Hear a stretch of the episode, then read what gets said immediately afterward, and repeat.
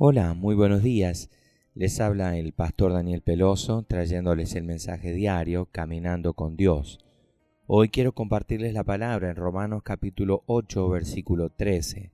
Porque si vivís conforme a la carne, moriréis, mas si por el Espíritu hacéis morir las obras de la carne, viviréis. La persecución existe en todas partes. Uno puede sufrir acoso o maltrato por su fe, sin tener que mudarse a otro país donde Dios es despreciado abiertamente. Aunque estos abusos pueden dañar la manera como nos ganamos el sustento, ganamos la antipatía de los amigos o incluso quitarnos la vida, no debe destruir nuestra fe. Esa clase de daño solo sucede cuando los creyentes se aferran a las cosas temporales. ¿Qué se le puede quitar a una persona que no posee nada? Si el creyente conoce a Dios como el dueño de todos sus bienes, entonces no puede sufrir jamás una pérdida. ¿A quién se le puede obligar a servir cuando ya se hace la voluntad de alguien más?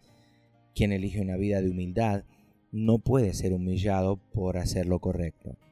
¿Cómo pueden matar a alguien que ya está muerto?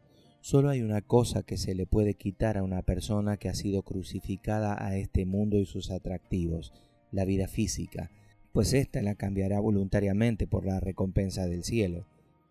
Si los creyentes son cautivados por las cosas que les rodean, pueden dañar su fe.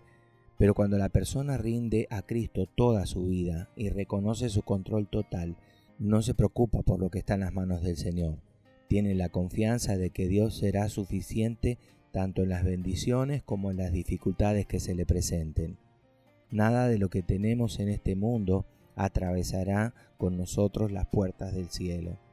Por tanto, el mejor lugar para acumular riqueza terrenal es el altar del Señor. Ríndale a Él su vida y todo lo que tiene. Tenga más cercanía con el Todopoderoso, quien le consolará y le guiará en la persecución y en los momentos difíciles. Señor, madura mi espíritu para no confundirme con los bienes del mundo, sino aferrarme a los bienes eternos que solo tú puedes brindarme. En el nombre de Jesús. Amén, amén y amén.